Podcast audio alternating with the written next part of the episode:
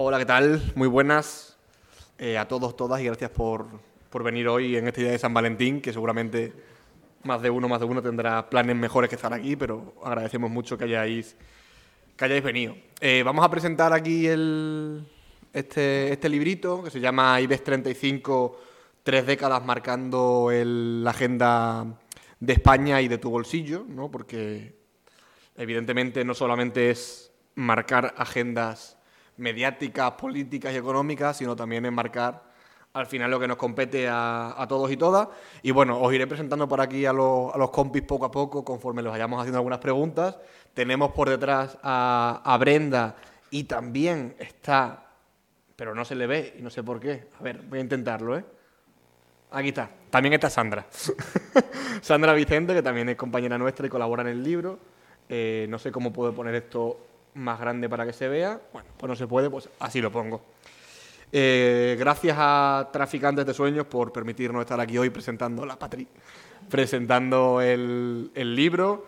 Eh, gracias a, a los autores que están aquí, a los que están en videollamada y también a Andrés Villena, por ejemplo, que es autor, coautor de, del- de uno de los capítulos del libro, pero no ha podido venir hoy por, por motivos personales.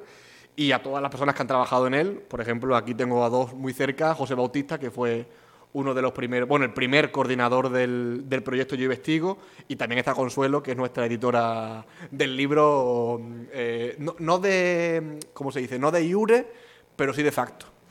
Así que muchísimas gracias a los dos también por estar aquí, aquí hoy.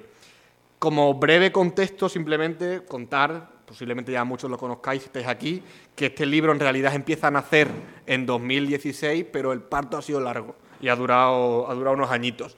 Este libro en, realidad era como el punto, es el punto y final a ese proyecto de Yo Investigo que nace en 2016 y que con él lo cerramos eh, de una manera un poco, digamos, eh, sentimental, pero seguiremos utilizando tanto la marca del proyecto como, por supuesto, las investigaciones que hemos venido haciendo y le seguiremos dando continuación en, en la marea. El objetivo de este proyecto, Yo Investigo, era en realidad primar un periodismo de investigación que se hace poco porque es poco, poco beneficioso económicamente frente a ese periodismo más de filtración, que ojo, no, no significa que no sea periodismo de investigación, pero bueno, en este caso decidimos que cada dossier que hiciésemos de cada una de las empresas se iba a hacer sin necesidad de partir de una filtración, sino que iba a ser una investigación más eh, prospectiva. De ahí han nacido investigaciones de cada una de estas empresas que componían el IBEX 35, que por supuesto han cambiado estas empresas en los últimos años y no son las mismas que las que había en, en 2016. Y, bueno, este libro debería ser una recopilación de esos 35 dosieres, pero finalmente hemos decidido que sea otra cosa diferente, que intente aportar otra, un poquito, algo, algo diferente, ¿no? Y que quien lo reciba, pues no lea lo mismo que ya está publicado en la web, sino que lea algo diferente y por ello también hemos querido contar con, con todos estos autores y autoras, que cada uno iba a aportar un poco los conocimientos que, que tienen diferentes materias, ¿no?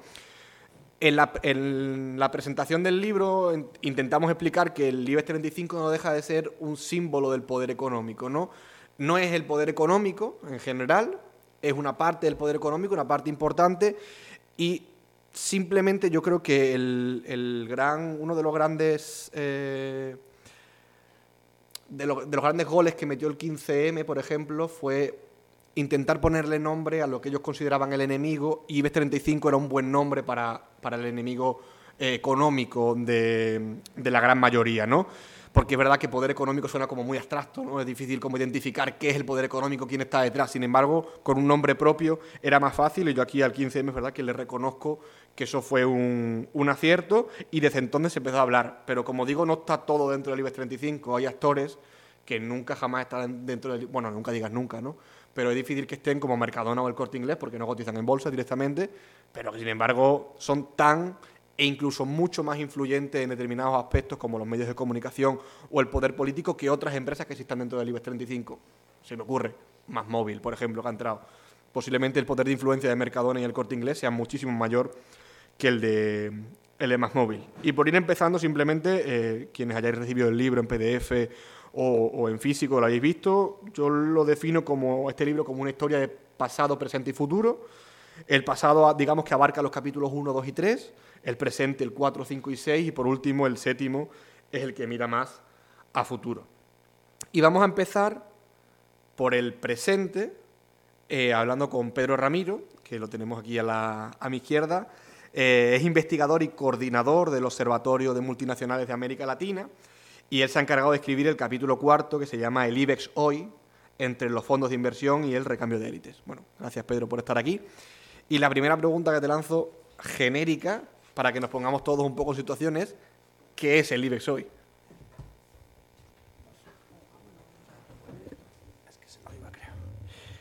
Vale. Em, bueno, pues gracias a, todas, a todos por venir. Eh, lo primero, antes de contestar a la pregunta, bueno, es, un gusto ver el libro y el cierre un poco de cierre, continuación de todo el ciclo que, bien decía Dani, ¿no?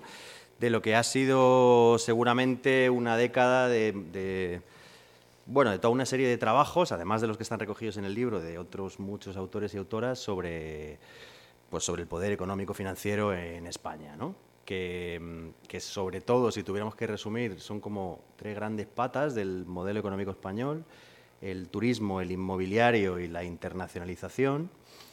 Eh, y el IBEX sería como lo que atraviesa las, tres patas y, es, es, un conglomerado como de todas esas empresas, ¿no? Entonces, bueno, me había apuntado por aquí a hacer referencia a algunos de los, de los trabajos que aquí como estamos en una librería y hablando un poco de, investigaciones que se han hecho, que creo que vale la pena recordar en el, en el modelo inmobiliario, sobre todo el trabajo de fin de ciclo que publicó aquí Traficantes de Sueños, que seguramente es la obra de referencia sobre el modelo inmobiliario español. En el caso del turismo, la, obra de Iván Murray, Capitalismo y Turismo en España, que también es, el referente sobre todo las empresas eh, turísticas.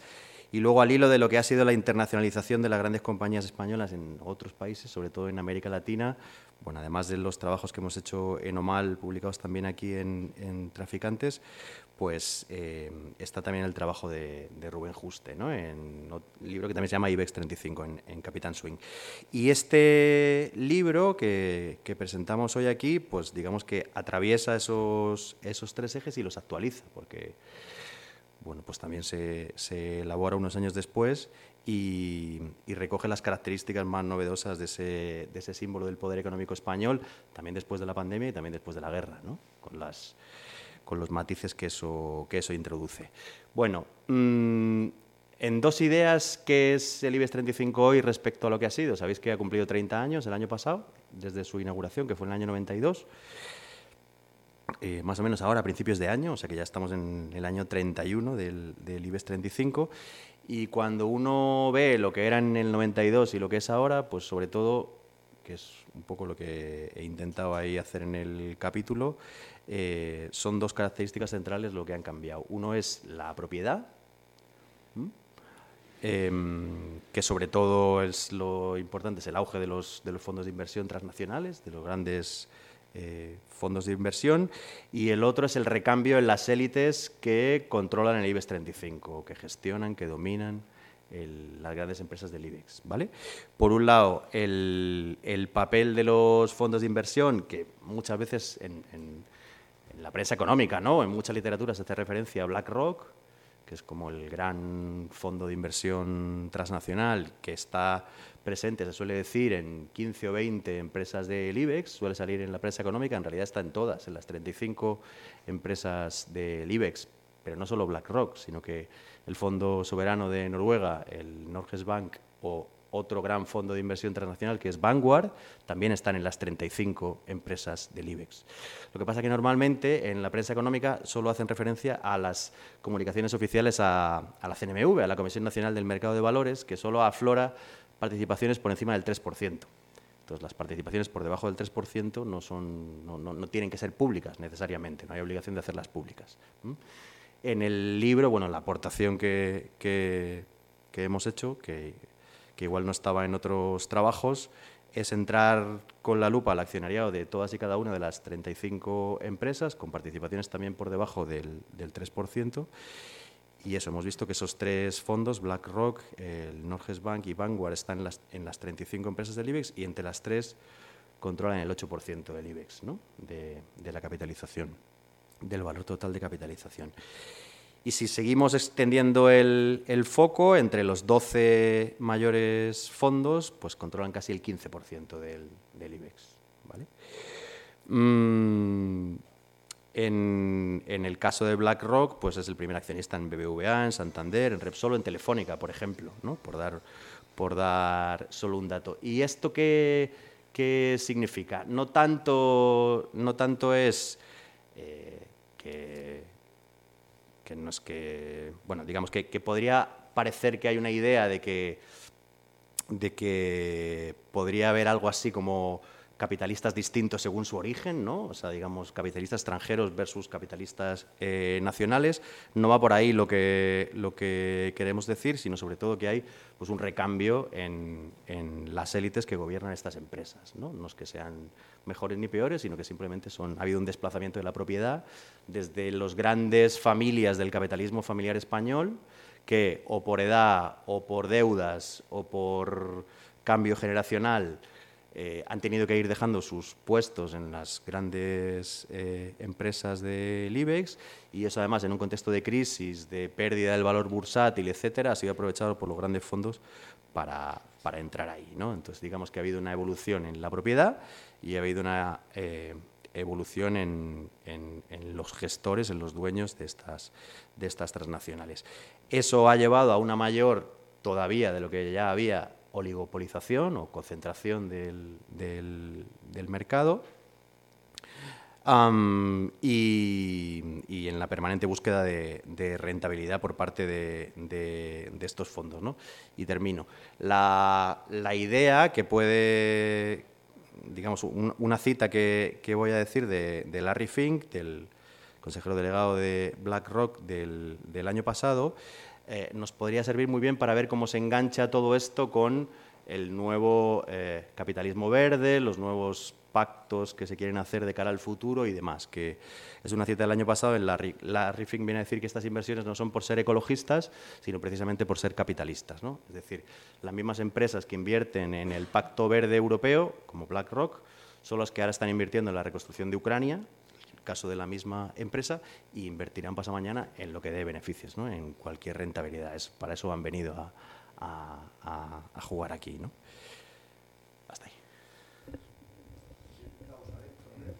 Ah,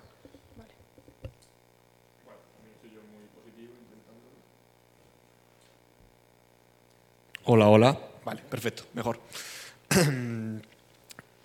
Hay una cosa que quiero hacer con este libro que es, o sea, esta presentación es un poco más coral porque queríamos que fuese la primera, pero a partir de ahora lo que intentaremos serán presentaciones más temáticas porque yo creo que podríamos estar hablando de fondos de inversión durante la hora y poco que dure esta presentación o podríamos estar hablando de medios de comunicación o internacionalización durante la hora. Y a mí claro se me queda como todo muy muy demasiado epidérmico eh, y a partir de ahora intentaremos como que las presentaciones sean más, temáticas. ¿no? Luego te, haré otra pregunta, eh, Pedro, después en la siguiente ronda sobre un tema que iba a decir ha estado de actualidad, pero como la actualidad ya es tan vertiginosa, ya prácticamente nadie se acuerda, pero luego hablaremos un poco de Qatar, si te, si te parece.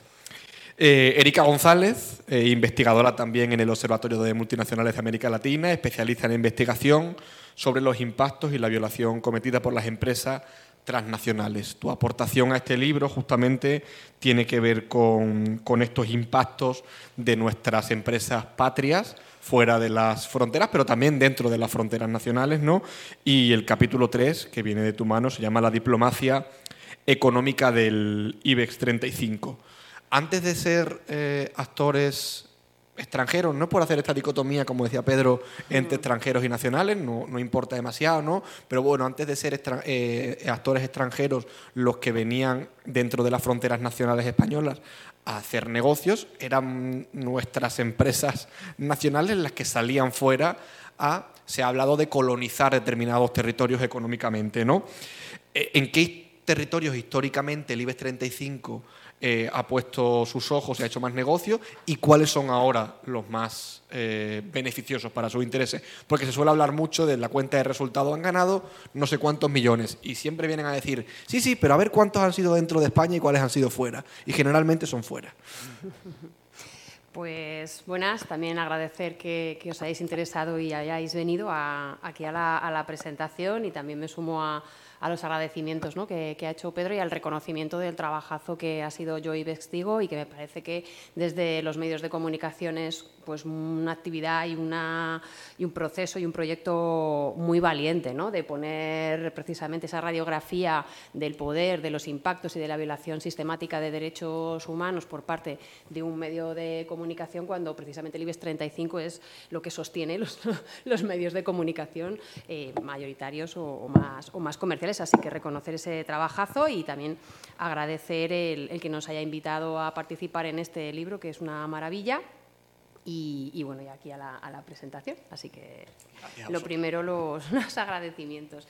Em, así con ideas, algunas ideas eh, de, de, la internacionalización de las, de las grandes empresas españolas, que como has apuntado, Dani, esas grandes empresas provienen en gran medida de las antiguas grandes empresas públicas españolas, ¿no? que sobre todo con las políticas europeas de entrada a la Comunidad Económica Europea y después aplicación de políticas europeas, pues, por ejemplo, enmarcadas en el Tratado de Maastricht, pues digamos que todas esas medidas pues, han generado esa, generaron en su momento toda una reestructuración del sistema de, empresas públicas y lo que fueron las grandes como Repsol, como Argentaria, como Endesa, como Telefónica, pues pasaron a ser grandes empresas privadas. Y luego otras que por procesos de fusiones, ¿no? que se liberalizaron y se favorecieron, pues eh, como Unión Fenosa, como Santander u otras grandes empresas, pues también se configuraron en, en grandes compañías. ¿no?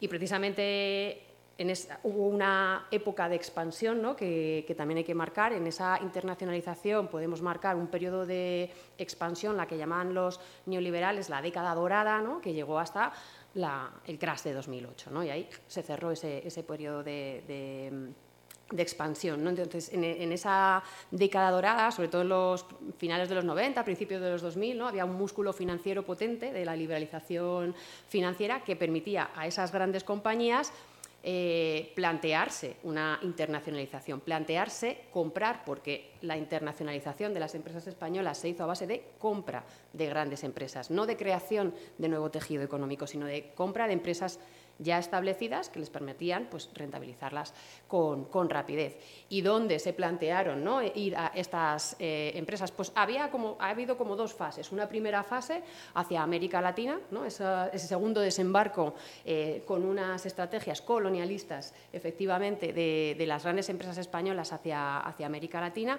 que también a finales de los 90 y principios de los 2000 estaban aplicando las políticas neoliberales ¿no? dictadas en el Consenso de Washington. Se ponían a la venta a precios de saldo las grandes compañías de servicios eh, latinoamericanas con el objetivo de atraer capitales extranjeros. Les ponían todas las medidas en bandeja a las empresas españolas para ir a América Latina, comprar a precios de saldo, en algunos casos en oligopolio, en otros directamente en monopolio, como es el servicio de la electricidad o del agua, y rentabilizar muy rápidamente los negocios. En la primera región eh, fue América Latina, que les permitió en tres años, de 2004 a 2007, incrementar una media sus beneficios de un 150%. Es de ahí de donde viene una parte o la mayor parte de los beneficios de las grandes, y grandes estoy hablando pues, lo que era antes Unión Fenosa y Gas Natural, que ahora es Naturgy, Santander, BBVA, Telefónica, Repsol, Endesa y Iberdrola. Son las, las grandes, ¿no? las, las principales. Estas serían eh, las, las, protagonistas y es América Latina digamos, donde se han hecho, donde han alcanzado también, como dicen los neoliberales, la mayoría de edad. ¿no? Se han hecho mayores de edad porque se han internacionalizado, adquirieron una envergadura y una capacidad económica increíble, precisamente del control de sectores estratégicos en América Latina, y se plantearon también eh, la expansión para seguir rentabilizando sus negocios hacia otras regiones ya que podían competir a nivel internacional. ¿Cuáles son estas regiones? Pues fundamentalmente Europa y, Estados Unidos. Fundamentalmente Europa, ¿no? hasta, hasta el crash de 2008 fueron grandes compras en Reino Unido y en Países Bajos como, como dos países. Ahora, como digo, está en una fase de eh, pues, ¿no? el, crash de 2008, la recesión asociada a la pandemia, la guerra en Ucrania. Ahora mismo el periodo es un periodo de contracción. Y si hay, eh, lo que hay sobre todo son, es un periodo de venta, pero eso lo podemos ver después, ¿no? como venta de aquellas empresas menos rentables para obtener liquidez y si hay alguna compra es en países donde o en territorios o en mercados donde les aseguren la rentabilidad, ¿no? Y podemos hablar, pues eso, de, Brasil, podemos hablar de México, podemos hablar de Estados Unidos, de algunos países europeos, que es donde concentran los, mercados más rentables, ¿no? Del resto están vendiendo para, obtener liquidez, ¿no? Plantear así como una visión un poco más histórica y aterrizándolo un poco a la situación actual. Bueno, nos vamos a ir ahora con, Brenda, que nos escucha por aquí. Hola Brenda, te voy a colocar aquí en pantalla completa para que te veamos bien. Hola compañeras, un placer estar, bueno, desde aquí, pero es un placer, sí. Eh, Brenda, tú eres periodista especializada en sostenibilidad y cultura y formas parte del equipo de carro de combate, grandes amigas de, La Marea y de otros muchos medios también. Eh, en tu caso, mm, has escrito el capítulo número 5, el IBEX está en todo. Y igual te lanzo una pregunta también muy genérica, a ver hasta qué punto eres capaz de, resumirnos. ¿En qué negocios está el, IBEX 35? ¿Cuáles son sus principales líneas de negocio de estas grandes empresas? Bueno, primero sumarme a, a, los agradecimientos y a la admiración del dossier Yo Investigo. Para nosotras era, el escribir este capítulo eh, pues será una forma de rendirle un homenaje a una labor de investigación que realmente valoramos mucho, no solo como periodistas, sino también como, como ciudadanas. Y bueno, esto que me preguntas del IBEX es que está en todo, y, bien lo sabes tú. Nosotras, un poco como para introducir este, este asunto, ¿no? Nos, nos, fuimos a la definición que el ecólogo y filósofo Timothy Morton hace de hiperobjeto, ¿no?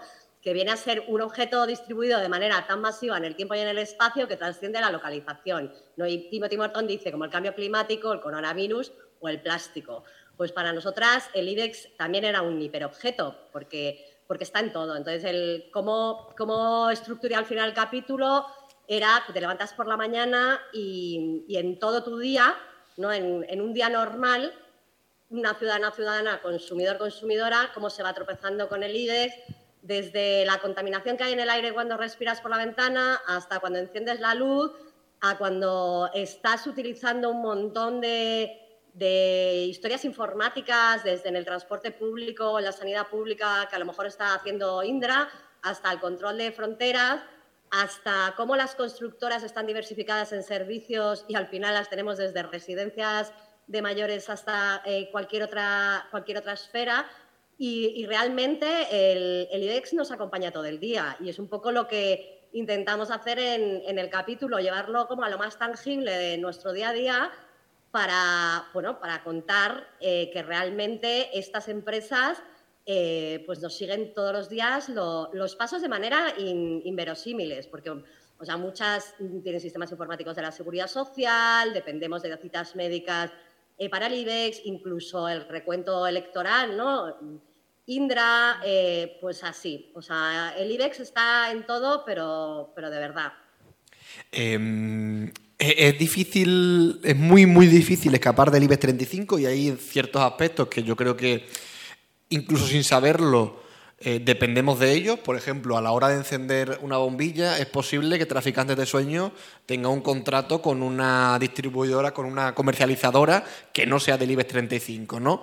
Pero posiblemente la energía que estamos recibiendo esté generada por una empresa del IBEX 35 que no podemos elegir. Y por supuesto está distribuida a través de cables, de cableado que creo que aquí ahora mismo pertenecerá a Iberdrola, si no me equivoco, por la zona de Madrid en la que estamos, o, Naturgy, no, no, lo estoy, no, estoy seguro, ¿no? Pero sí que creo que Brenda, hay una parte que, que es interesante, muy interesante del capítulo, es que proponéis cierta, o propones ciertas formas de escapar al IBEX 35, que son un poco para darnos un poco de esperanza de que venga, aunque sea mínimamente si podemos. Recomiéndanos alguna a la que estamos escuchando. Sí, bueno, en el caso, claro, de la energía podemos escapar en el tramo de la comercialización, que es el final ¿no? de la cadena. Todo lo demás, lo que es, eh, bueno, Red Eléctrica Española, es el, ¿no? el monopolio como del transporte de la de, la electricidad, o sea, hay una parte y luego todas las redes pertenecen como a un oligopolio, entonces sí, la comercialización es en, el único, en la única fase en la que podemos elegir cooperativas de renovables, otro tipo de, proyectos, ¿no? Luego, pues hablamos en la alimentación, intentar, pues bueno, eh, apostamos también por, la agroecología, eh, por, canales cortos de comercialización. Eh, luego hablábamos, por ejemplo, pues desde desmercantilizar nuestros armarios, nuestros cuerpos y nuestros territorios, intentando evitar el, consumo de una determinada moda eh, bueno, pues que, y eso también se puede hacer. Existen eh, otras vías que incluso no, no tendríamos que estarnos eh, gastando dinero, pero sí que nos costó, aunque nosotras siempre somos muy propositivas y estamos en, en esto, sí que nos dimos cuenta de la dificultad, pues bueno, también en la banca, ¿no? la banca o los seguros, sí que hay unas opciones y hay unas opciones de finanzas éticas que es cierto, pero bueno, las finanzas del IBEX son, quiero decir, están tan diversificadas que también la parte de las finanzas éticas llegan a una parte. Pero bueno, con cierta voluntad eh, sí podemos escapar de, del IBEX en pequeñas cosas, pero tampoco eh, hay que ser iluso o ilusa porque, eh, quiero decir, este, este tipo de modelos alternativos o emergentes, digamos, ¿no? mejor están dentro de un sistema cuyas estructuras al final dependen mucho de, la configuración de, según qué sectores en los que estas empresas del IBEX pues son bastante todopoderosas. Bueno, Brenda, luego volvemos contigo otro poquito más. Gracias por estar aquí hoy, que sabemos que también era difícil, aunque fuese por, por videollamada, o sea que, te lo agradecemos mucho. Eh, sigo con, Miguel Gómez, que lo tengo por aquí, eh, graduado en periodismo eh, por la Universidad Rey Juan Carlos y colaborador de medios como El Salto y La Marea y gran ex becario de, La Marea. Yo no coincidí con él, pero se me ha hablado muy bien y aquí José Bautista seguramente pueda dar buena cuenta de, ello. Eh, tú te has centrado, Miguel, en la relación eh, de poder que mantiene el IBEX 35 con, con los medios de comunicación y por ello te quiero preguntar cuál es el poder real que tiene el IBEX sobre los principales medios de comunicación de este país. Bueno, pues me suma el agradecimiento. Eh, como dices tú, soy el último becario de la marea. Eh, entonces, bueno, pues me hace especial ilusión eh, el resultado de, un proceso que, que, además en los años que yo estuve bien a hacer. respondiendo a tu pregunta, el poder es muy grande, pero porque el poder de los medios de comunicación en este país es bastante pequeño. Entonces, digamos que la diferencia entre una estructura y otra es, es abismal. Creo que hay una empresa como que ejemplifica muy bien el, poder que tiene el IBEX sobre los medios de comunicación y es Iberdrola.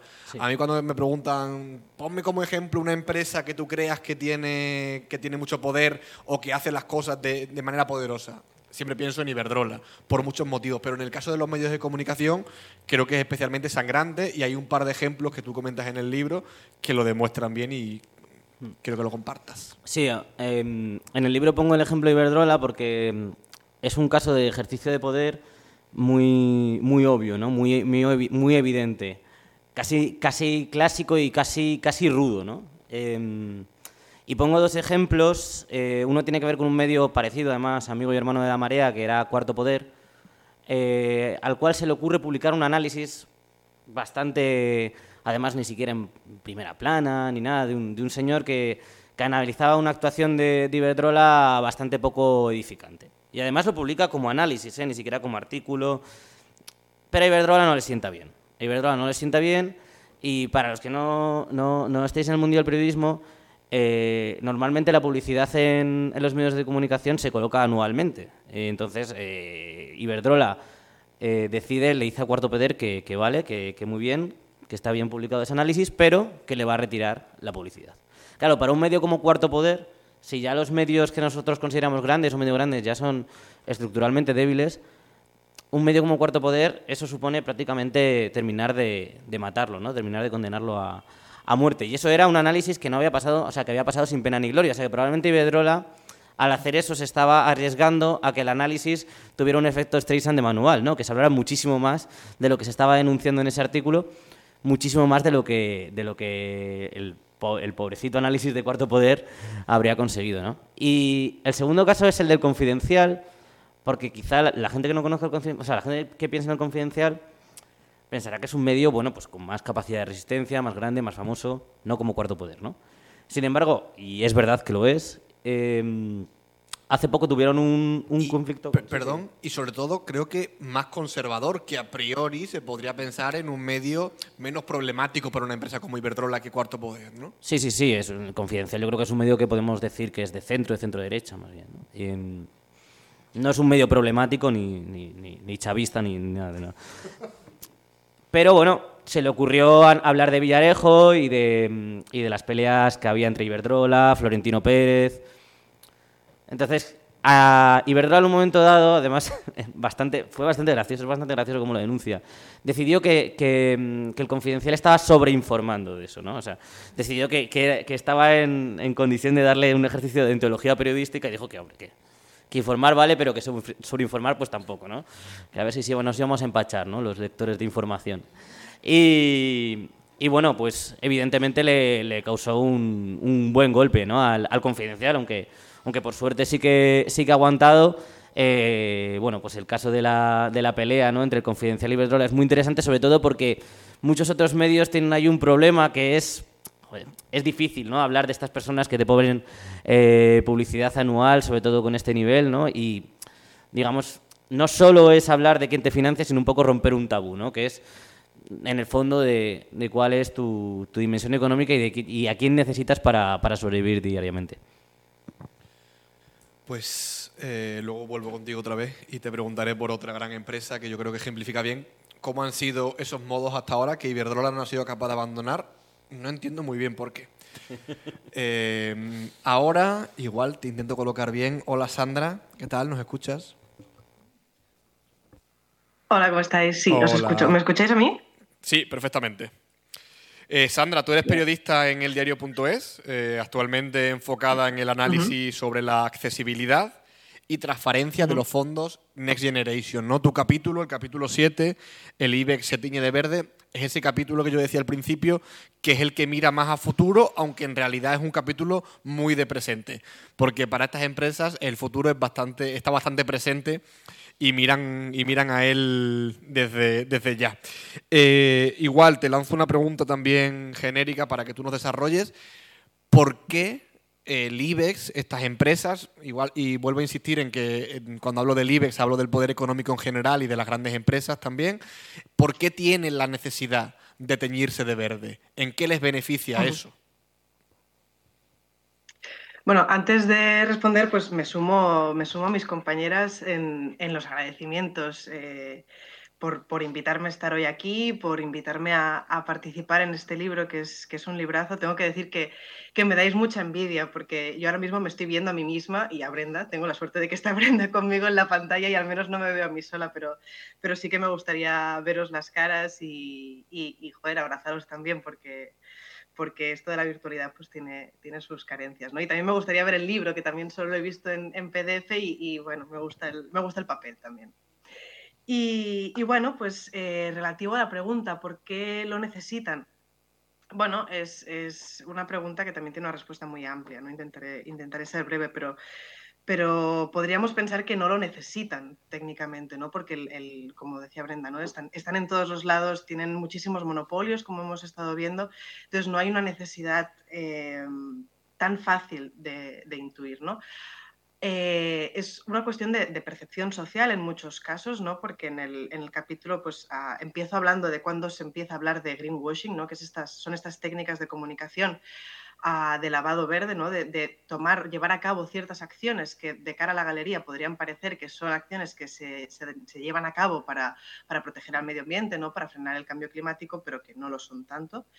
¿no? Y estos, estas acciones empiezan pues por ejemplo hay un estudio muy interesante que, muestra las, apariciones o las, o las veces en las que estas empresas hacen campañas de comunicación o salen en los medios hablando de cuestiones climáticas y se multiplican cuando, cuando se publica el New Green Deal o, por ejemplo, cuando empiezan las huelgas climáticas en 2018. ¿no? Y luego hay otro punto eh, de inflexión que sería eh, con la pandemia. pero no es la pandemia en sí lo que hace que en España se, multipliquen estos, estos mensajes climáticos, sino que podríamos focalizarlo mucho en los, en los fondos Next Generation. ¿no? como no me voy a poner muy técnica con esto porque es, un, poco, es un poco aburrido. Los, los temas de, de, economía en este sentido son, pueden ser un poco, un poco apabullantes, pero uno de los, los requisitos que tenían los, los fondos Next Generation eran diversos, ¿no? Recordáis, por ejemplo, que, aprobar eh, la reforma de las pensiones era uno de ellos, ¿no? Pues otro que había era eh, cumplir con los, con los, acuerdos de, París, ¿no? Y de, rebajar los, los niveles de, contaminación en los Estados miembros de la Unión Europea. Entonces aquí las empresas se ponen mucho las pilas porque saben que los, las inversiones que les puedan llegar, las, los fondos públicos que les puedan llegar, están muy sujetos a sus acciones climáticas, aunque, repito, aunque solo sea de cara a la galería. ¿no? Y entonces vemos ejemplos muy claros. ¿no? Eh, por ejemplo, uno de los que más, más me gusta a mí es, es Naturgy, ¿no? que antes se llamaba gas natural y de repente eh, se llama Naturgy, ¿no? Con ese, esa cosita natural, ¿no? Los cambios de colores también se dan mucho, vemos mucho verde, mucho campo, mucho prado, mucha vaca, eh, de empresas, por ejemplo, que se dedican a hacer parques eólicos, ¿no? Y, muchos pajaritos que son esos pajaritos que los, que los grandes molinos de viento o están matando o están haciendo que alteren sus rutas migratorias, ¿no? Entonces, toda esa contradicción eh, se, traduce básicamente en la necesidad de conseguir esos fondos eh, de, los, de los Next Generation, por ejemplo. De hecho, eh, uno de tus eh, de tu trabajo es analizar justamente el acceso a estos fondos, ¿no?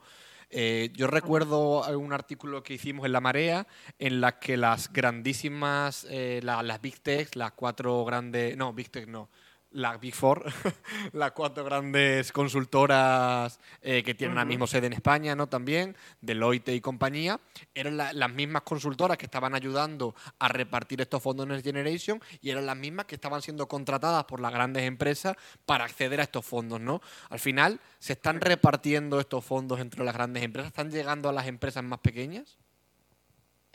Mm, no, aunque, bueno, por ejemplo, aquí en Cataluña hay una, cuestión que es, muy divertida, ¿no? que en, el, en, el, PERTE de salud, por ejemplo, ah, bueno, nos dicen que en, Cataluña nos dicen que el, tejido de las, de las pymes pues, supera el 80% del, del, tejido económico catalán y que obviamente eso significa que se tienen que hacer... Eh, estrategias o, o, llevar a cabo herramientas que garanticen que los, que los fondos Next Generation lleguen a las pymes preguntas al Estado español, preguntas a la Generalitat y ninguno de ellos tiene un plan específico para conseguir que eso pase. ¿no?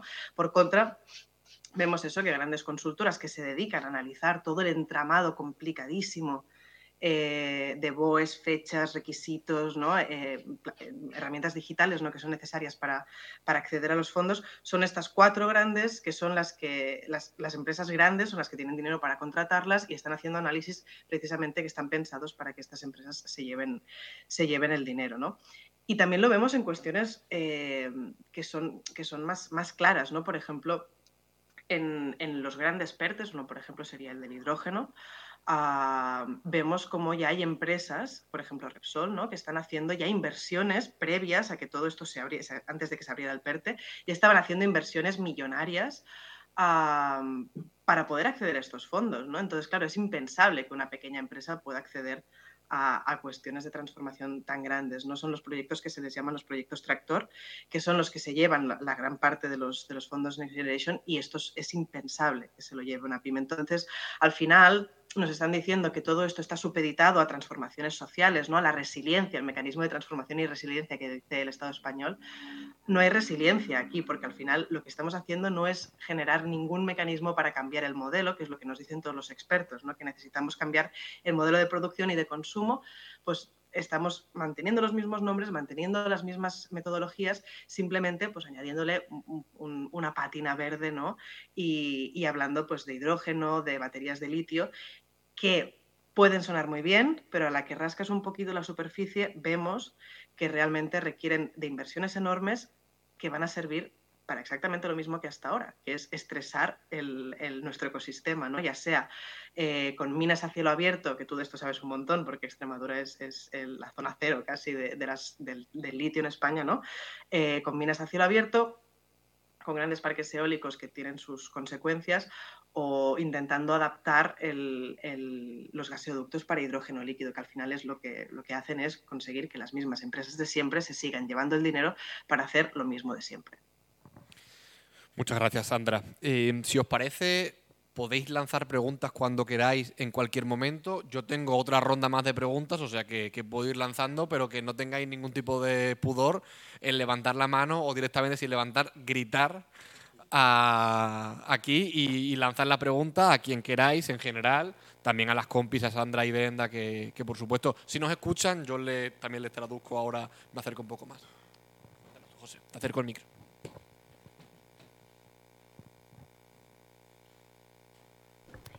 Hola, hola. Y enhorabuena por el libro. ¿eh? Oye, una preguntilla abierta. ¿Ves quién? Yo cuando veo lo que pasa con, no solo en España, sino también fuera, con lo que hacen las empresas del IBEX, en Guatemala o en Perú, o, bueno, en Marruecos o en Rumanía, mm, me pregunto, ¿dónde se apoya tanta impunidad? Porque al final, no sé, me da la sensación de que la impunidad es un factor clave, pero no termino de entender dónde reside tanta, tanta, tanta impunidad. Y mm, no sé si tenéis respuesta, pero. o alguna aproximación. Yo se lo traduzco a Sandra y a Brenda, que solamente me escuchan a mí. Ah. Eh, pregunta José Bautista: eh, eh, ¿de, dónde, dónde reside la impunidad que tienen estas grandes empresas para cometer las atrocidades que se cometen pues, en, diferentes partes del mundo? Si queréis alguna de las dos responder, me hacéis alguna señal aquí creo que, tanto Pedro como Erika creo que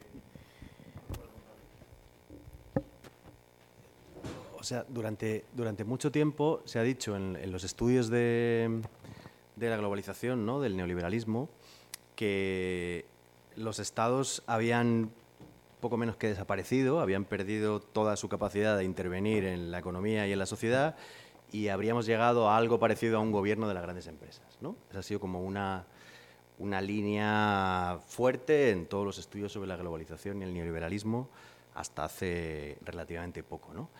Em, últimamente ya hay libros que dicen lo contrario y sería un poco la, tesis que defenderíamos nosotros, que es, para que esa impunidad exista, eh, digamos, el rol central es el de los estados. ¿no? O sea, las empresas transnacionales han podido llegar a tener el papel que hoy tienen, el dominio sobre todos los sectores clave y estratégicos de la economía mundial, sí y solo sí gracias a los estados. Al apoyo, a la, más que al apoyo, a la alianza, digamos, eso sí que es una alianza público-privada y no la que nos venden aquí con la sanidad y con otras cosas, una alianza estados centrales con las empresas grandes que tienen eh, su sede matriz en esos mismos territorios, para la expansión y luego para el reparto entre las élites, que no son solo empresariales, sino que también son políticas. Las puertas giratorias es uno de los... Bueno, ha generado mucha literatura, también en este libro hay, hay, muchos ejemplos para repartirse los, los, dividendos entre unos pocos. ¿no? Pero digamos, volviendo a la pregunta, ¿esa impunidad es posible porque existen toda una serie de reglas que benefician a las empresas, que tutelan sus negocios a través de una arquitectura jurídica internacional? ¿Vale? O sea, desterritorializan sus actividades, sus operaciones, sus negocios por todo el mundo y eso está protegido por miles de leyes, miles, o sea, mientras nos dicen que el Estado ha desaparecido, en realidad no, ha estado haciendo miles de leyes para favorecer a las empresas. Tratados de comercio, acuerdos de protección de inversiones, tratados bilaterales, multilaterales, regionales, normas en la OMC, en el FMI, en el Banco Mundial, eh, ahora con los fondos europeos otro montón de, de legislación nueva para facilitar, acelerar la contratación pública, quitar trámites, etcétera, solo para grandes empresas, mientras para los derechos ambientales, laborales, sociales, culturales, las desigualdades de género, etcétera, pues la legislación es cada vez más laxa, ¿no? O sea, hay una, una clara asimetría entre los derechos de los negocios, por así decirlos, y sus obligaciones. O lo que es lo mismo, los derechos de las personas y de los pueblos y de, y de la naturaleza. ¿no? Una, una clara simetría. La historia de la globalización es la historia de esa simetría, eso ha sido construido. No hay ninguna normativa internacional que permita a una comunidad afectada por una empresa llevar ante un tribunal internacional, ante una corte mundial a una empresa por estar jodiéndole la vida en su territorio. Sin embargo, una empresa sí puede llevar a un Estado ante un tribunal internacional si sube el salario mínimo, si cambia las condiciones de contratación, si le lesiona sus intereses. Eso, eso que los tribunales de arbitraje internacionales son como el elemento más simbólico, eh, está atravesado por todo lo que habitualmente se llama tratados de libre comercio, que de libre pues, no tienen nada, ¿no? tratados comerciales absolutamente asimétricos y de, y de protección de las, de las inversiones, que son firmados por nuestros estados. En la presidencia española del semestre europeo, que, es, que empieza en julio, las prioridades son firmar el acuerdo con Mercosur, firmar el acuerdo con Chile y... ¿Y cuál es el otro? Eh, y, renovar el acuerdo con México, son las tres prioridades de la presidencia española de la Unión Europea en el siguiente semestre para blindar los negocios de las grandes corporaciones europeas en América Latina, particularmente las, españolas. Y eso al mismo tiempo que con sus obligaciones se deja en manos de la responsabilidad social corporativa, voluntariedad, o ahora últimamente, en una sofisticación jurídica del asunto, se hacen normas vinculantes, pero vaciadas de contenido al estilo de, me estoy enrollando un poco, pero eh, al estilo del Acuerdo de París. ¿no? El Acuerdo de París, que ahora celebramos porque había un desplazamiento hacia la derecha de todo, eh, y nos parece que, bueno, que al menos es algo, que fue un acuerdo histórico porque lo firmaron todos los países, pero que solamente fue un acuerdo histórico por eso, porque el Acuerdo de París a lo que obligaba a los países era a en cinco años presentar sus planes de reducción de emisiones. No concretaba la reducción de emisiones concretaba el peligro del grado y medio, de los dos grados, y llamaba a los países a, tener estos planes de reducción, que cinco años después no se han presentado, ni siete tampoco, ¿no? por muchos países. Pero es vinculante. ¿no? Pues ahora hay, se está haciendo la Comisión Europea una directiva, está sacando una, una directiva sobre diligencia de vida, que así se llama este concepto jurídico, en España también se está debatiendo una ley al respecto que parecería que va a acabar con la impunidad de las transnacionales, por ejemplo, hace un año fue el vertido de Repsol en Perú, eh, hace dos el taller textil de Inditex en Tánger, donde murieron 27 trabajadoras, etcétera. Un tren ilegal que está construyendo CAF en territorios ocupados en Palestina. Bueno, muchos ejemplos actuales de violación flagrante de los derechos humanos que no se pueden llevar a juicio porque no hay legislación internacional al respecto. Y en la legislación nacional, donde se podría exigir obligaciones extraterritoriales a las empresas, o sea, que cumplieran la misma ley aquí que en Colombia, en Marruecos o en Palestina, cosa que no pasa, eh, pues se está llevando hacia, no es la voluntariedad, pero sí son, digamos, normas obligatorias, pero que comprometen a muy poco a las grandes empresas. Y eso no sería posible no se explica sin el concurso de los estados. O sea, si los estados quisieran eh, hacer otro tipo de normas, se podría hacer, no es una cuestión de técnica jurídica, se puede hacer perfectamente. Hay mucha literatura al respecto. Es una cuestión de, pues, de voluntad política y de confrontar, claro, porque quien ponga normas a las grandes empresas va a tener encima el poder mediático, el poder judicial y todos los grandes poderes en su contra. Eso es verdad, ¿no? Eh, hay una cosa, un, ejemplo que acabo de recordar ahora, ¿no? En la introducción del libro recogíamos como varias noticias, varios titulares que habían sucedido desde que los eh, autores nos entregaron los capítulos hasta que los editamos y finalmente ya se mandó a maquetar el libro y ya publicar. Quisimos hacer esa recopilación para que se tuviese un poco en cuenta en unos poquitos meses todo lo que había ocurrido o, grandes titulares que habían ocurrido relacionados con el poder económico. Y uno de ellos, si yo no recuerdo mal ahora mismo, tenía que ver con una sanción de la CNMC a las grandes constructoras que les impedía eh, contratar con el Estado por haberse repartido contratos durante una serie de años eh, de obras públicas. Eh, al poco tiempo de, o sea, a los pocos días de publicar el libro, la Audiencia Nacional decidió suspender esa medida cautelar y permitía a las empresas seguir contratando hasta que hubiese una resolución judicial. Además, recuerdo que José lo compartió la noticia en, en Twitter, que la publicamos en La Marea, y mm, y entonces la Audiencia Nacional tumbó esa medida cautelar y decía que como iban a dejar a las grandísimas constructoras no poder contratar con el Estado, que estábamos locos, que hasta que no hubiese una resolución judicial. Finalmente la, resolución judicial ha sido que la Audiencia Nacional ha librado a las grandes constructoras de la sanción que les impedía tener 30.000 millones de contratos públicos. Eh, ese día salió otra noticia diferente, que era el Supremo estima el recurso de ENCE y permite a la fábrica de celulosa mantenerse en la ría de Pontevedra a pesar de tenerla hecha una mierda. ¿Por qué?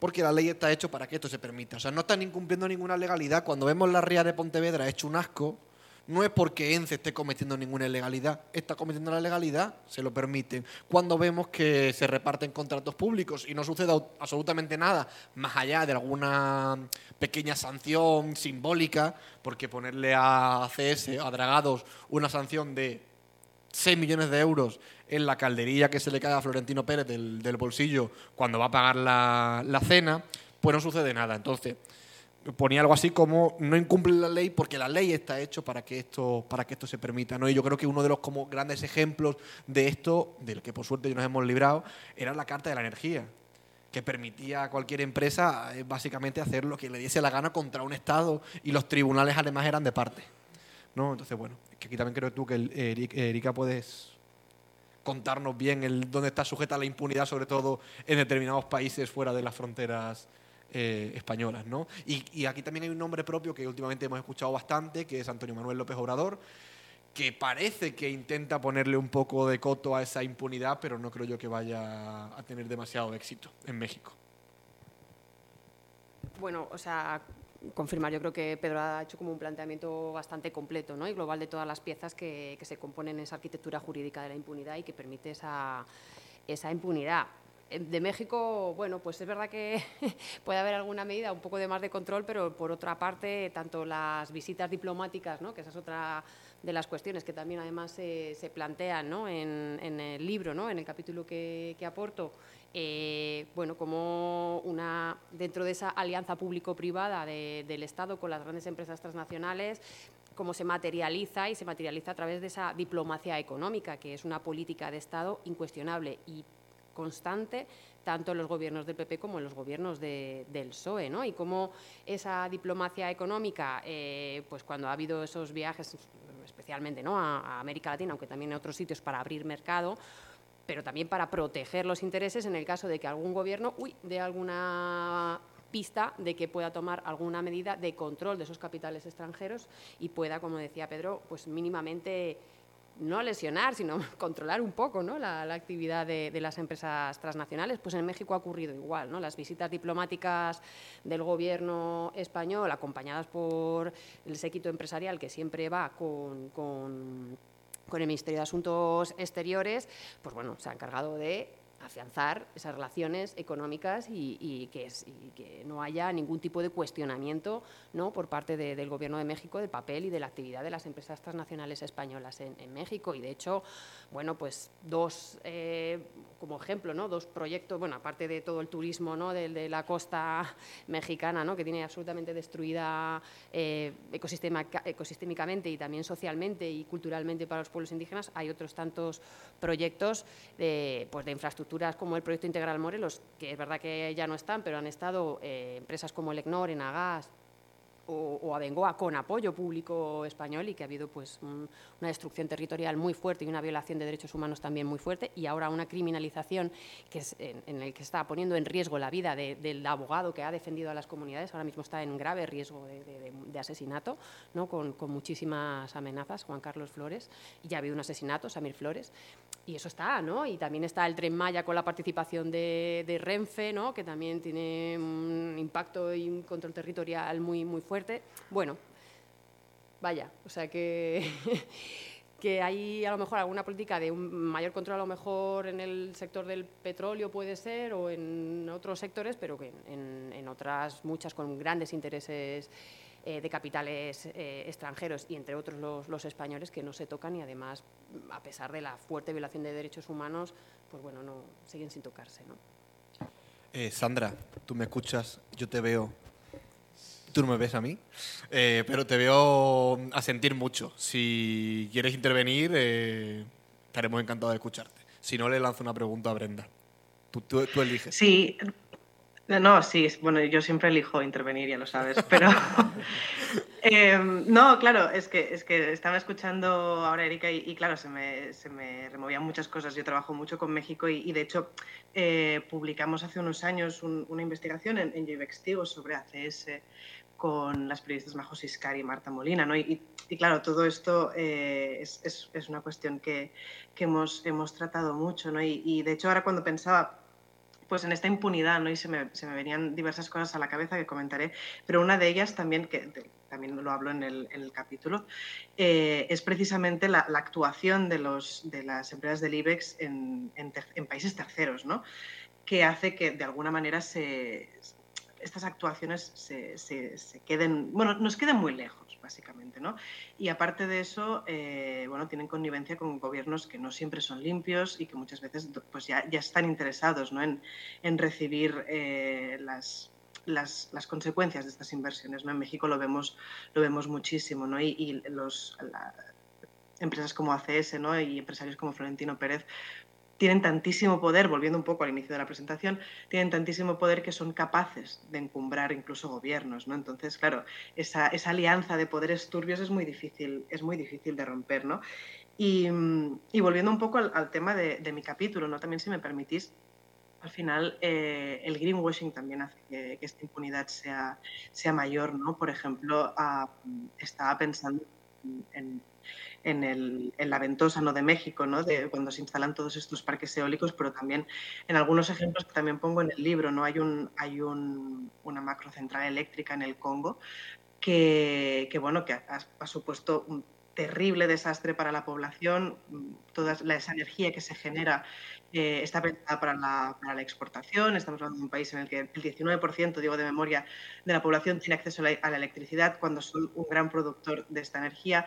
Crímenes eh, contra el territorio, expropiación de, de, tierras, eh, incluso vulneración de derechos humanos, que nos callamos porque es una central eléctrica, ¿no? Y al final esto está hecho para, para, mitigar el cambio climático. Esto no puede ser malo. Entonces no nos miramos la letra pequeña de estas, de estas cuestiones, ¿no? Y, luego también una cosa que, que, me gustaría comentar también, que es, eh, aparte de greenwashing, yo en el capítulo hablo de otros washings, ¿no? Lo, llamamos un, una especie de epílogo, lo llamamos el, el pantone de washings, ¿no? Y, y, este del que voy a hablar no, es, no tiene un color, pero, pero, lo hemos puesto ahí porque en algún sitio había que ponerlo, que es el, el social washing, ¿no? que es, um, es una, una, cuestión que, que, vimos, por ejemplo, mucho en la pandemia. ¿no?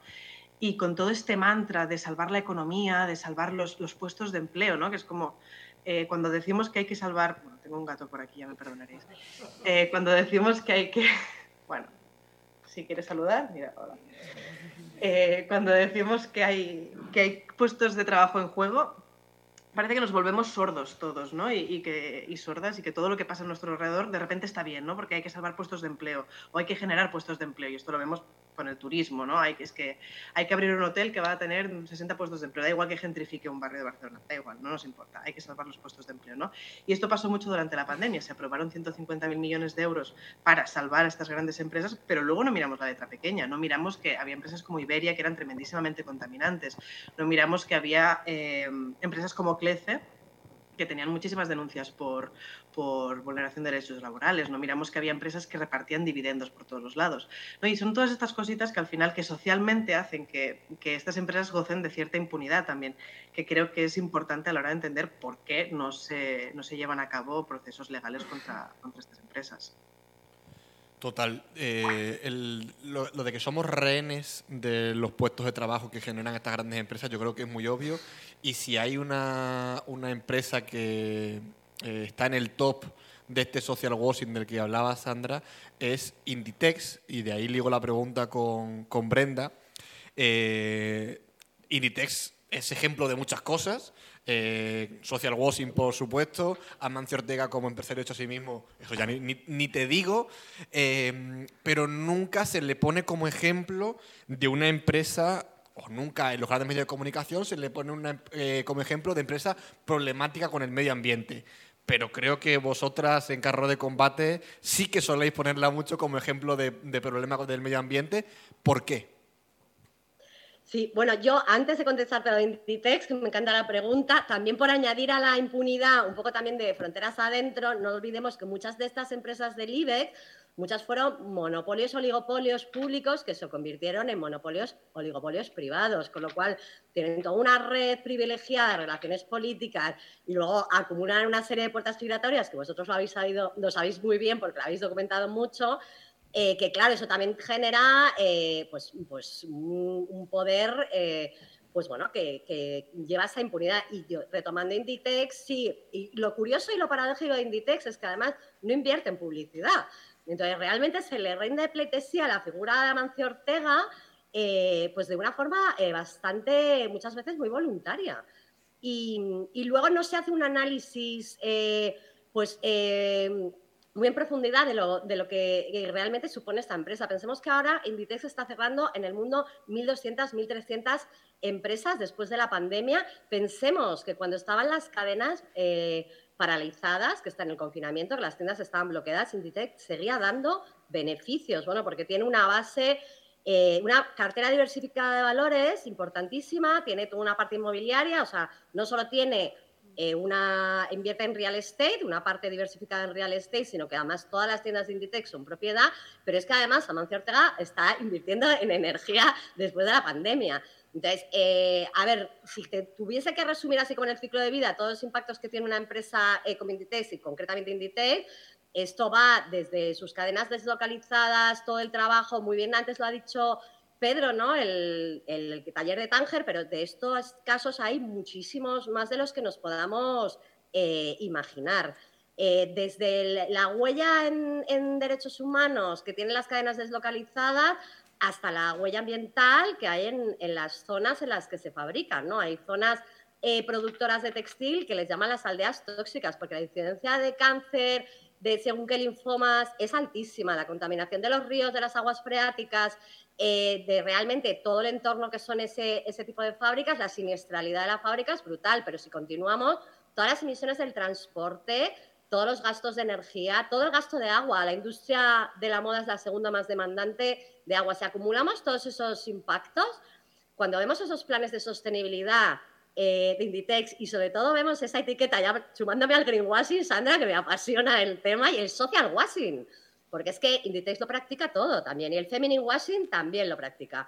Pero si nos sumamos, a, sumamos todos esos impactos, pues realmente cuando vemos el plan de sostenibilidad, la, etiqueta sostenible y el plan sostenible de, de, de Inditex autocreado, autogestionado, y ya es como irónico, se llama Join Life.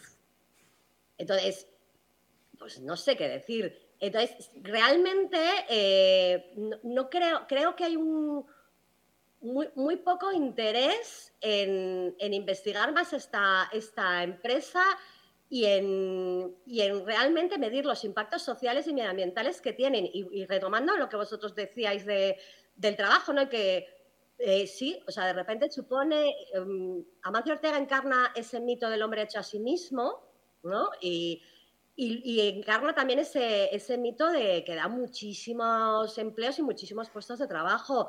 Yo esto eh, nos lo haría mirar, porque si realmente nos ponemos a ver todo el cierre de las tiendas que hay, realmente el trabajo que da en las cadenas deslocalizadas, los puestos que puede tener de dirección, lo que están cobrando eh, una, cierta parte de Inditex eh, comparado con las trabajadoras que manufacturan sus prendas, pues realmente en Inditex tiene muchas más sombras que las luces que los medios de comunicación les suelen sacar. Genial, Brenda, muchísimas gracias. Lo dicho, seguimos micrófono en mano para que quiera preguntar. Eh, con gusto. Yo voy a lanzar la última pregunta ya así de esta ronda a, Miguel. Eh, Iberdrola como ejemplo de poder eh, sobre los medios de comunicación actual y más obvio, ¿no? Pero si tenemos que coger una empresa históricamente poderosa en los medios de comunicación, Telefónica, creo que es buen ejemplo, ¿no? Eh, sí, eh, bueno, por meter mi cuña con esto de la impunidad, que ya sé que no es tu pregunta, pero voy a hacer lo que me da la gana.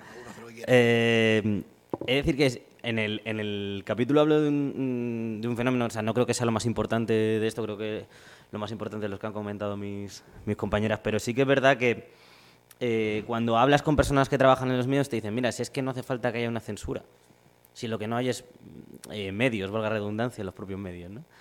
Eh, y eso es básicamente porque si tú tienes que dedicar a dos compañeros, a tres compañeros para acabar una investigación, que ¿cuánto les puede durar? ¿Seis meses, siete meses? Una buena investigación que luego corre el riesgo de pasar sin pena ni gloria, que puede no entrar en la agenda, que puede ser eh, superada por otras cosas.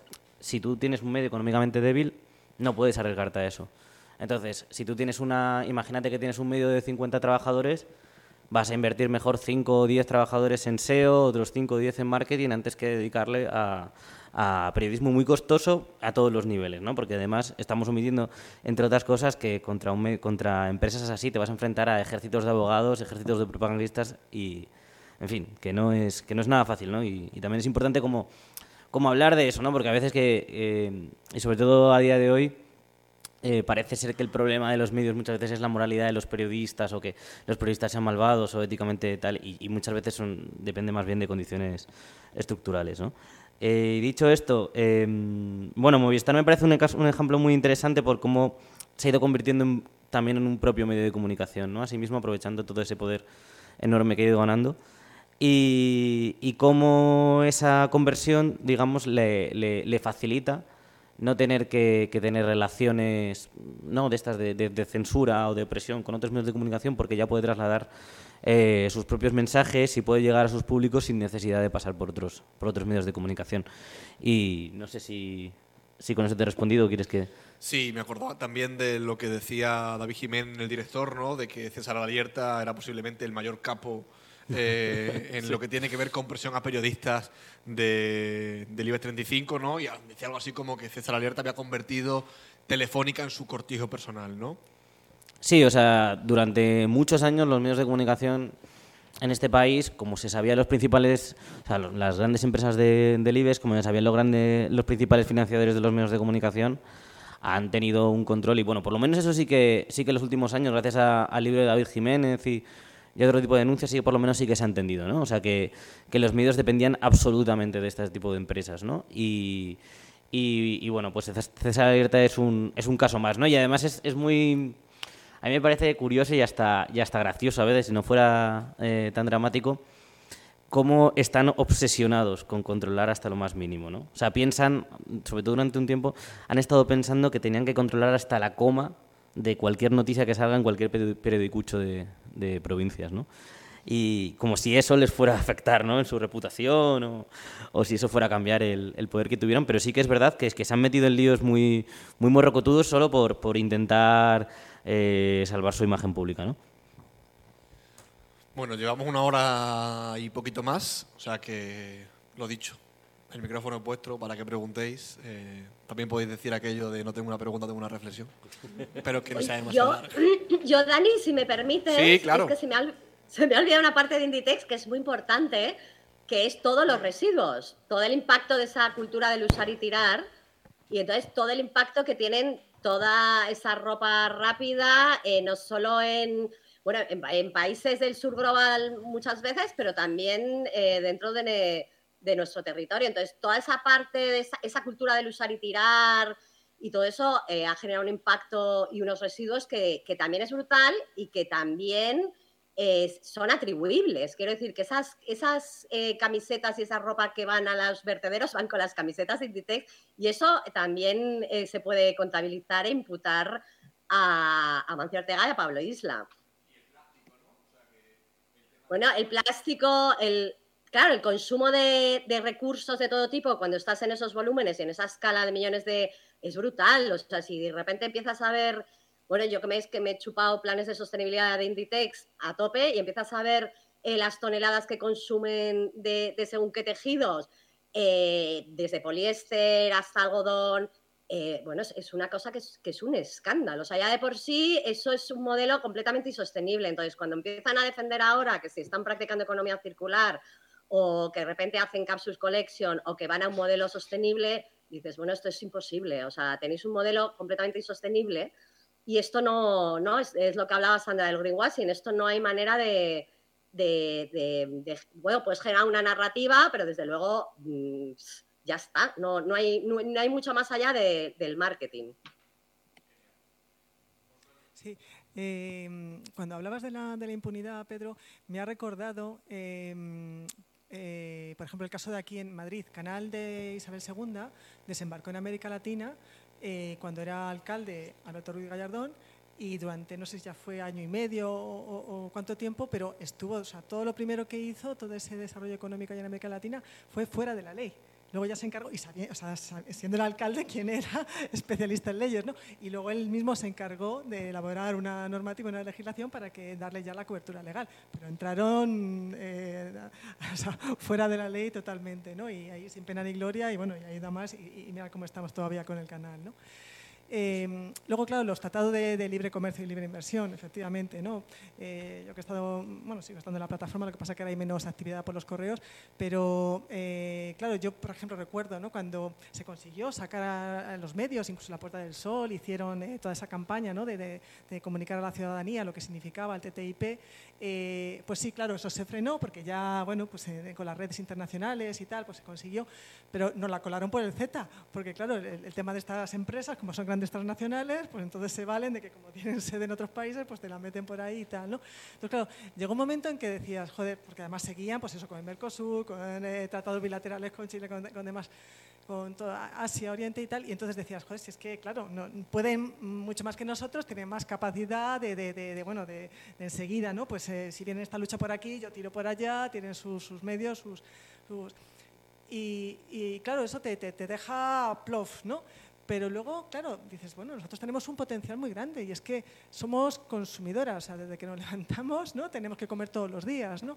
Entonces, eh, simplemente, por ejemplo, eh, conseguir una soberanía alimentaria, con eso creas una fisura muy, muy potente, porque eh, cuando tú eliges dónde comprar tus verduras, tal, un grupo de consumo, una cooperativa ecológica, o haces tu propio huerto, o te pones en tu terraza o en tu balcón unas hortalizas y demás, eh, no solamente estás eh, haciendo una mella, ¿no? aunque sea pequeña, pero muchos pequeños, muchos pocos hacen mucho, ¿no? y ha sido, así como han sido los grandes cambios históricos, eh, en las grandes superficies de la alimentación, sino que todas esas grandes superficies pertenecen a grandes complejos, conglomerados económicos, donde pues, están que si la banca, que si las, las empresas de de, la gran industria agroalimentaria, ¿no? de los fungicidas, de los herbicidas, de las semillas, de, tal, de, los carburantes, de la eh, industria farmacéutica. O sea, es que ya están todas, ¿no? como son grandes oligopolios donde están de todas las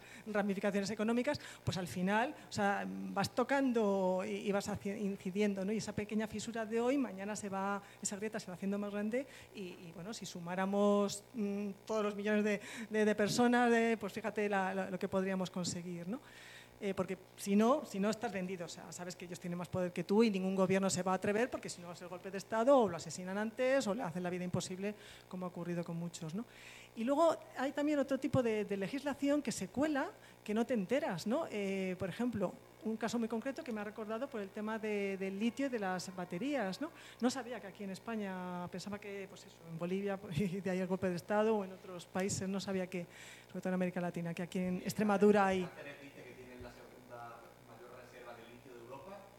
con el dato de la empresa, nadie, o sea, no, no, sabemos si realmente tenemos la segunda mayor reserva de litio Yo que decía, yo decía, nos hemos librado porque ya vinieron los fenicios, los griegos, ya se encargaron todos de expoliar los recursos españoles. Bueno, pues es que en el Real Decreto, último Real Decreto Ley de, del Gobierno actual del año pasado, el 27 de diciembre, es un decreto que es un cajón desastre, es una miscelánea donde han sacado de todo, de todo. A la prensa solamente trascendió lo de la bajada del IVA y lo del 2% para los alquileres y demás, pero es que te pones a leerlo y tela. Y, por ejemplo, una de las cosas es que el Gobierno ha dado 90 millones de euros eh, para, porque se va a crear una fábrica de baterías en la Comunidad Valenciana. Entonces, como eso es una inversión muy potente, pues el, Gobierno eh, y va, va a estar supervisado y fiscalizado por la ministra de Hacienda directamente. Entonces me pregunto yo, ¿tenéis información de qué empresa, de qué va a ser? Eh, porque claro, a ver, eh, el gobierno del PSOE, pues siempre, igual que los del PP, a, las élites económicas.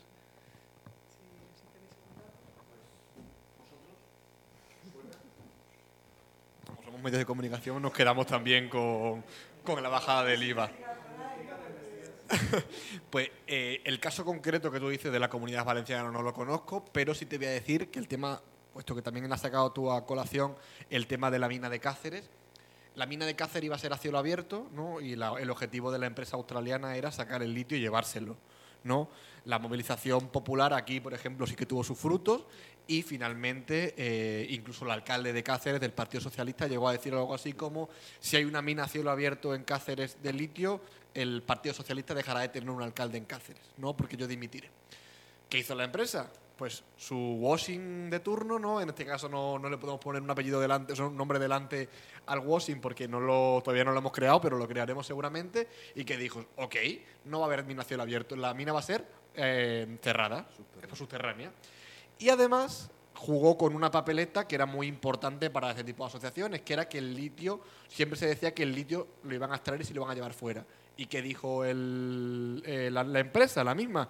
No os preocupéis, vamos a poner la fábrica de baterías en Extremadura. Allá todo cambió. Y ya el alcalde de Cáceres dijo, bueno, a lo mejor tenemos que pensarlo.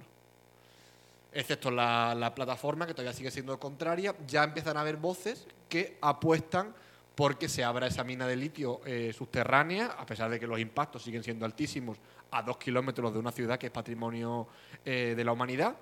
Pero claro, el, que el litio se quede y se convierta en baterías, todo este discurso que tiene que ver con la transición energética, lo que va a aportar Extremadura a la transición energética, la cantidad de coches que se van a poder hacer gracias a las baterías que se van a hacer en Extremadura con el propio litio de Extremadura, es un discurso muy, muy potente, sumado al del empleo, evidentemente, que ya está empezando a calar. Eh, pero en concreto me quedo con, lo que tú has dicho de, Valencia y pondremos el ojo. ¿Alguna pregunta más? ¿Por aquí alguna aportación más? Compañeros, compañeras. Es que podríamos decir tantas cosas. Eh, o sea, por ejemplo, el litio, el otro día en una reunión con, con la Dirección General de, de, Comercio, de la Secretaría de Estado de Comercio, que hay como un órgano de participación de las ONGs, donde se puede estar y oír lo que dicen, eh, uno de los, de los elementos fundamentales para que la Unión Europea esté apostando tanto por el acuerdo con Chile es el litio. El 60% de las reservas de litio del mundo están en el triángulo Argentina, Bolivia, Chile. Entonces, asegurar eso, ese litio para la transición energética, entre comillas, las baterías, los coches eléctricos, etcétera, pues pasa por esos, esos tratados primero, ¿no? digamos, en, en, esa, en esa relación. ¿no? Hablabas tú antes del canal de Isabel II. El canal de Isabel II es seguramente el ejemplo de, de cómo esta lógica que le, que le, achacamos al IBEX 35 como símbolo no, no, es, no es, digamos, especial de las empresas cotizadas. Es una lógica de la internacionalización empresarial, la lógica del máximo beneficio y el, el, parasitismo del Estado, el Estado-empresa, para favorecer los intereses de una clase político-empresarial que es la que nos gobierna, la que nos lleva gobernando mucho tiempo, eh, y que en el caso de la, Madrid, de la Comunidad de Madrid usó el canal de Isabel II como una, como una empresa para su propio beneficio a todos los niveles. De hecho, ni siquiera era todo el PP, era una rama del PP. ¿no? Porque otra tenía las constructoras y, y, toda la trama del sur. Era toda esta pelea entre Granados y Ignacio González en su momento. No, no, no, eran eran dos clanes. Unos tenían la, las constructoras del sur, ¿no? El de Navalcarnero, el otro, los colegios concertados privados, no sé qué, todas las licencias tal, que eran Granados, la policía de los municipios a su servicio, etcétera.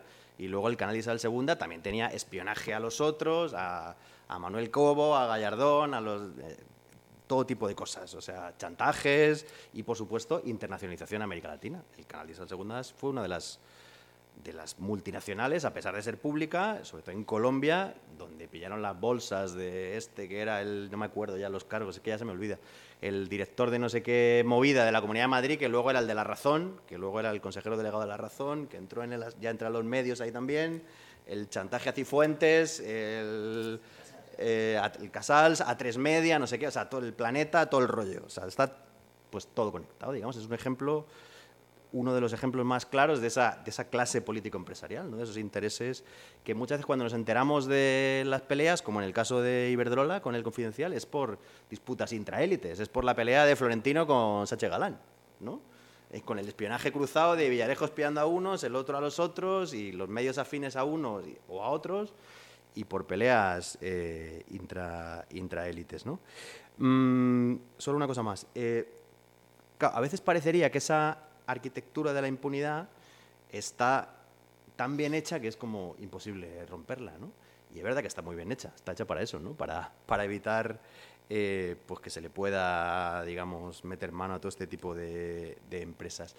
Pero no digo yo que pudiéramos cambiarlo en dos días ni nada, pero con, digamos, como decía antes, no, es un problema tanto de técnica jurídica como de voluntad política. Tenemos ejemplos en el ciclo municipalista anterior en donde ha sido posible intervenir ciertas cosas. Por ejemplo, el Ayuntamiento de Madrid eh, sacó las cláusulas sociales y ambientales para los pliegos en la contratación pública y consiguió, incluso con sentencia favorable del Tribunal Superior de Justicia de Madrid, que todos los, eh, que todos los pliegos para la contratación de la energía eléctrica en las instalaciones del Ayuntamiento de Madrid requirieran que, el origen fuera 100% renovable, ¿no? por encima de las demandas de las grandes eléctricas. Y eso se ganó incluso en los tribunales, en el Tribunal Superior. ¿no? Claro, luego cambió el Ayuntamiento y esa cláusula ha quedado pues, en el cajón de donde sea, pero es posible, incluso con las normas actuales, no digo yo que demasiadas cosas, pero incluso con las normas actuales se podrían hacer ciertas cosas si hubiera voluntad política. ¿no? O sea, estamos viendo lo que cuesta topar los alquileres, poner impuestos a las grandes fortunas o intervenir en el mercado eléctrico y, sin embargo, en todo lo que es la contratación pública, el reparto de los fondos europeos, las ayudas del Estado a las, a las, empresas del IBEX, que son muchas más que las que a veces vemos. Aquí hablamos de fondos europeos, pero hay fondo de empresas estratégicas de la SEPI, aseguramiento vía CESTE, avales del ICO, compras de deuda, pagarés empresariales, apoyo del Banco Central Europeo, eh, fondos de internacionalización de la empresa. Hay multitud de vías, créditos blandos, montones de vías económico-financieras para apoyar a las empresas, muchas, y se están haciendo ahora. Eh, y luego toda la eh, cómo se están agilizando todos los trámites, ¿no? Reducción de estudios de impacto ambiental, agilización de los trámites, en el, en el Repower EU, que es la estrategia de la Unión Europea que ha seguido a los fondos europeos con la guerra, o sea, el asegurar la seguridad energética, se ha quitado uno de los que eran los principios clásicos de la Unión Europea desde sus principios, que era el principio de no hacer un daño significativo. O sea, que con los proyectos apoyados por la Unión Europea en terceros países se podrían reclamar su paralización si se estaba haciendo un daño ambiental significativo. ¿no? Bueno, pues esto se ha quitado. Se ha quitado. Es decir, que no es que antes se hiciera demasiado caso tampoco, pero es que ya ni siquiera está. Ni siquiera está. Antes podíamos decir, bueno, es que el discurso y la realidad van por lados distintos. Es que ahora ya ni discurso. Ahora abrazos con el emir de Qatar con el rey de Marruecos, con el sátrapa de turno que sea, para asegurar el suministro energético. ¿no? O sea, la guerra ha acabado, en cierto modo, no, no, no digo yo que el greenwashing no vaya a existir, pero mmm, incluso ni siquiera hace falta. O sea, ha sido, digamos, a cara descubierta, porque lo que prima es el suministro energético por encima de, cualquier otra consideración. ¿no? Y eso... Eh, eso seguramente va, las costuras de todo eso seguramente van a ir reventando en los próximos tiempos.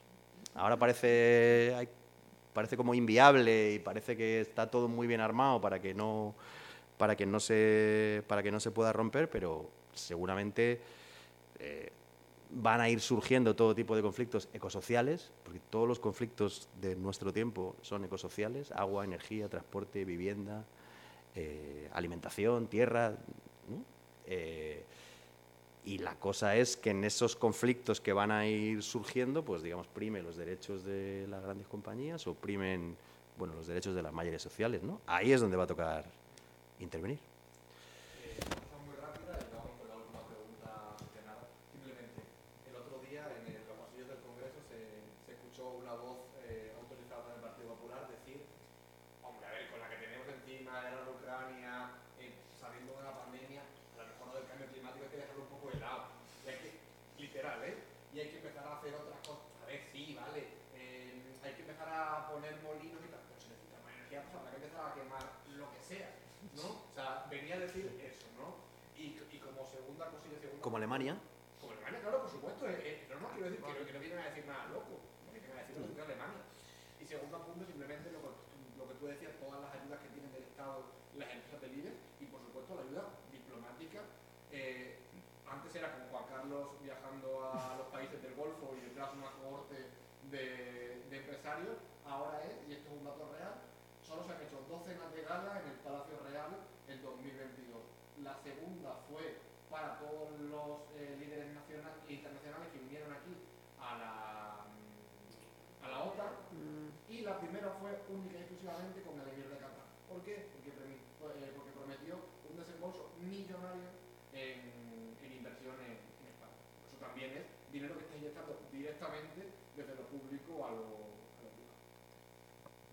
Hola, mi pregunta es si veis o contempláis alguna posibilidad de alternativa a este crecimiento salvaje del IBEX que muy posiblemente a corto o medio plazo vaya derivando en un decrecimiento salvaje de las bueno pues de todos los mm, del litio de, lo, de todas las de, de, la alimentación a una, a una mayor un, unos cambios climáticos mucho más severos. Eh, ¿hay alguna, veis alguna, alguna posibilidad de, de hacer un decrecimiento que yo creo que es lo que, lo que, lo que puede salvar a, a este planeta, pero de una forma ordenada, distinta, sin, sin, que el beneficio sea lo que lo, que lo mueva todo, sin, sin que la, crea, la falsa la, el, falso paraíso de la creación de los puestos de trabajo sea lo que, lo que incluso las izquierdas hoy en día también se llenan la boca y ganan votos por ello. ¿Veis alguna posibilidad? ¿Habéis escuchado la pregunta, Sandra y Brenda? Vale. Eh, pues si queréis contestar alguna o por aquí en la mesa muy rápidamente, ¿vale? Eh, nos hacen esta pregunta el año en el que la banca ha obtenido beneficios ricos, ¿vale? O sea que sé que es difícil.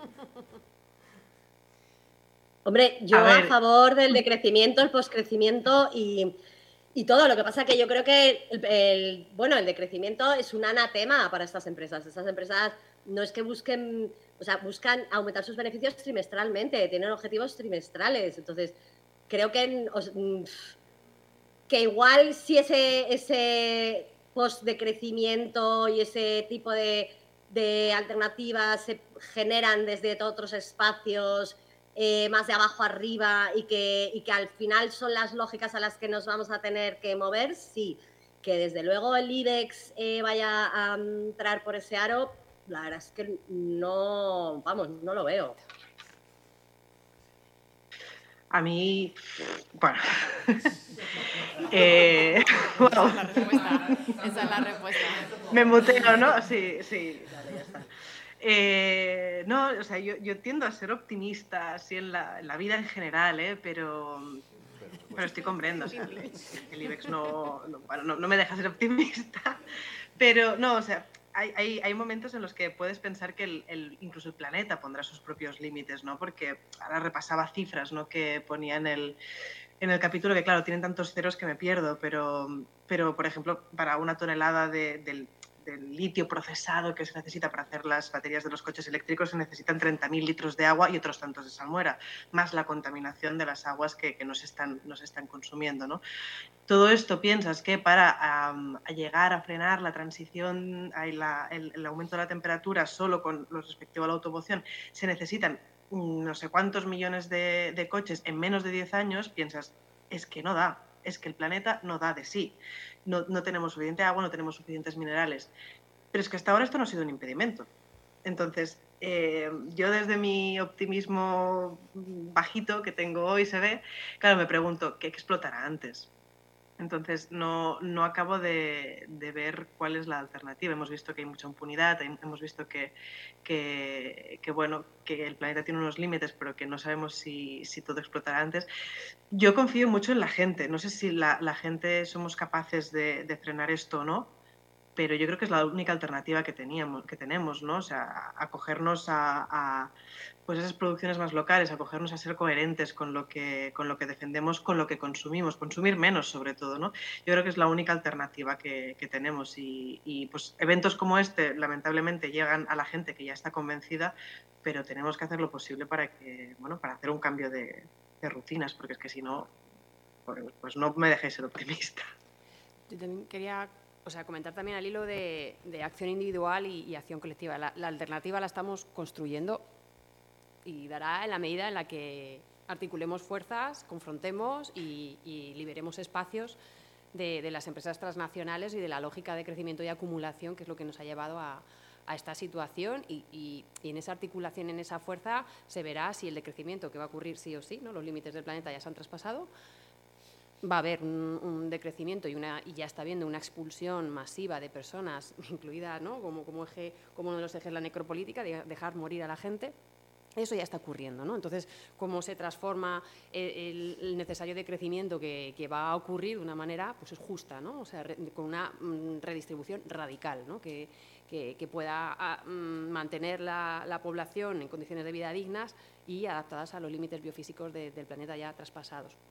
Y eso se está construyendo y eso tendrá posibilidades ¿no? de, intervenir en la medida en la que seamos capaces de, dotarle de fuerza. Partimos de una relación de fuerzas totalmente desfavorable por parte de esas lógicas más, más transformadoras y de ahí, pues lógicas individuales tienen sentido pero es que lo que sí que es imprescindible son las lógicas colectivas y lo que sí que es imprescindible es articularse en todo tipo de asociaciones, redes, plataformas, comunidades que puedan dotar de esa fuerza ¿no? de, para liberar espacios ¿no? de, estas, de estas lógicas y reivindicar pues eso, ¿no? Eh, la salida de determinados acuerdos, el, bueno, lo que, lo que se ha ido planteando, ¿no? Cuando hablamos de, de la ley de, de, la vivienda, ¿no? Pues es imprescindible la, la, la existencia y, la acción política de redes como los asociados a la vivienda y, igual con todo con todos con otros ámbitos o con otras luchas otras confrontaciones entonces yo creo que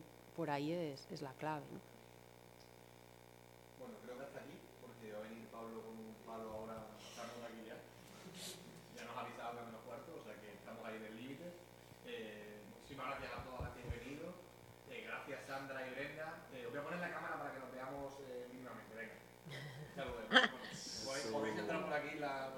Bueno, qué gusto veros. Sí, ver algo que...